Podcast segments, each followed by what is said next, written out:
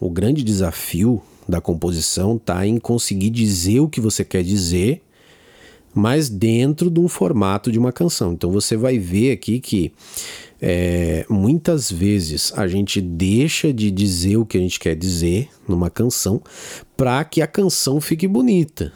Né? Então tem a história da métrica, né? tem é, toda a história dos versos. Então muitas vezes a gente acaba sacrificando, vamos dizer assim, a, a verdade para transformar em arte. E tudo é assim. Né? Quando o, o, cineasta pega uma obra literária, né, que no livro cabe tudo, você pode colocar milhões de personagens, você pode inventar mundos, você pode inventar planetas, galáxias, enfim. É, é por mais que o cinema seja uma arte maravilhosa, existem limites na arte, existe, existe limite financeiro, né? Muitas vezes o, o, a produção lá do cinema diz: olha, esses 50 personagens vamos reduzir para 10.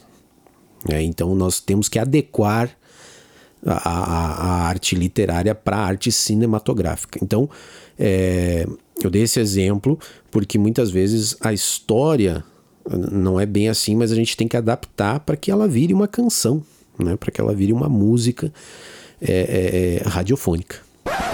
Opa, opa, opa, desculpa interromper, mas eu preciso te dar um recado super rápido. Essa aula está aqui no YouTube e nas demais plataformas gratuitamente. Pois é, ela faz parte do curso online Composição Radiofônica e eu disponibilizei gratuitamente para que você possa conhecer um pouco do meu trabalho. Se você se interessou e quiser ter acesso ao curso completo, aqui embaixo, na descrição desse podcast, tem um link para você saber mais sobre o composição radiofônica. Ou acesse nandoramos.com.br/barra composição, sem acento.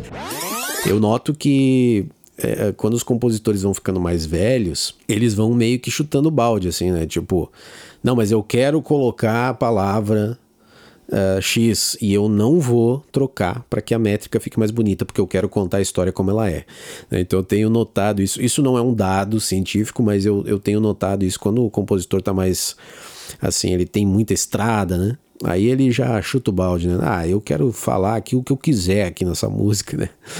Ainda mais em tempos é, como a gente está vivendo hoje de, de produções independentes, né? Que a gente não tem mais que convencer a gravadora que tem que ser assim e tal, né? Composição radiofônica nandoramos.com.br